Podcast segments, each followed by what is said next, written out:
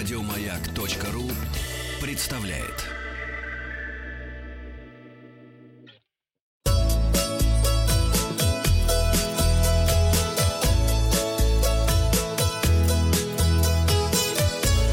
Роза ветров.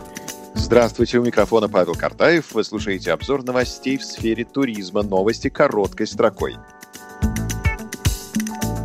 Правительство Российской Федерации объявило о возобновлении авиасообщения с Египтом, Объединенными Арабскими Эмиратами и Мальдивами. 7 сентября жители Петербурга и Москвы вновь смогут подавать заявления на финскую визу. Документы принимаются в визовых центрах. В Гатчинском дворце открываются отреставрированные комнаты Николая I. Они откроются спустя почти 80 лет. Можно будет посетить малый и большой военный кабинеты, приемную, камердинерскую и служебные помещения. Посещение комнат возможно только в составе экскурсионных групп.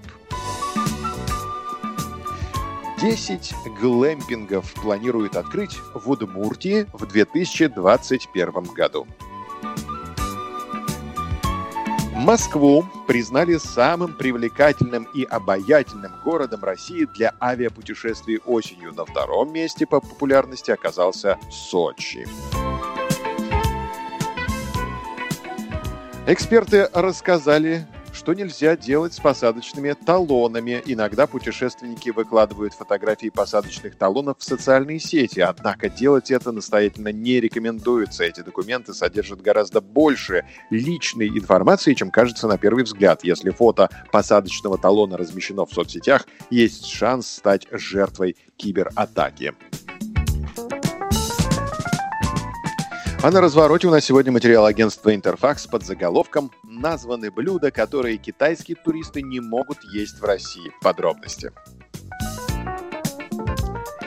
Генеральный директор туроператора «Интурист» в городе Шэньчжэнь Алекс рассказал, какие блюда русской кухни китайцы любят, а к каким не притронуться при путешествии в России. Цитирую.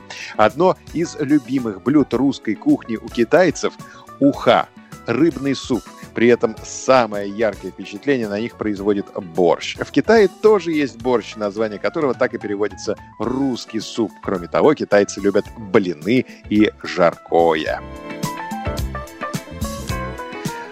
Алекс добавил, что самое подходящее блюдо для китайских туристов в России – шашлык, который они едят с пенным напитком. От китайского он отличается размерами. Русский шашлык намного больше китайского. Также китайцы любят калмыцкую кухню. Но есть блюда, которые совсем не нравятся китайским туристам. В первую очередь это окрошка на кефире или квасе. Ее вкус очень непривычный. Также это холодец, сало. Оно такое жирное, что проглотить невозможно. Кроме того, это пельмени, поскольку их едят со сметаной, которой в Китае нет. А еще вареники с вишней, рассказал эксперт. Статистика говорит о том, что Россию в 2019 году посетили миллион двести тысяч организованных туристов из э, Китая. Это на 12% больше, чем годом ранее. Мы желаем вам приятных путешествий и аппетита. Подписывайтесь на подкаст «Роза ветров», чтобы быть в курсе главных новостей в сфере туризма. Обзор свежей турпрессы для вас подготовил Павел Картаев. Еще больше подкастов на радиомаяк.ру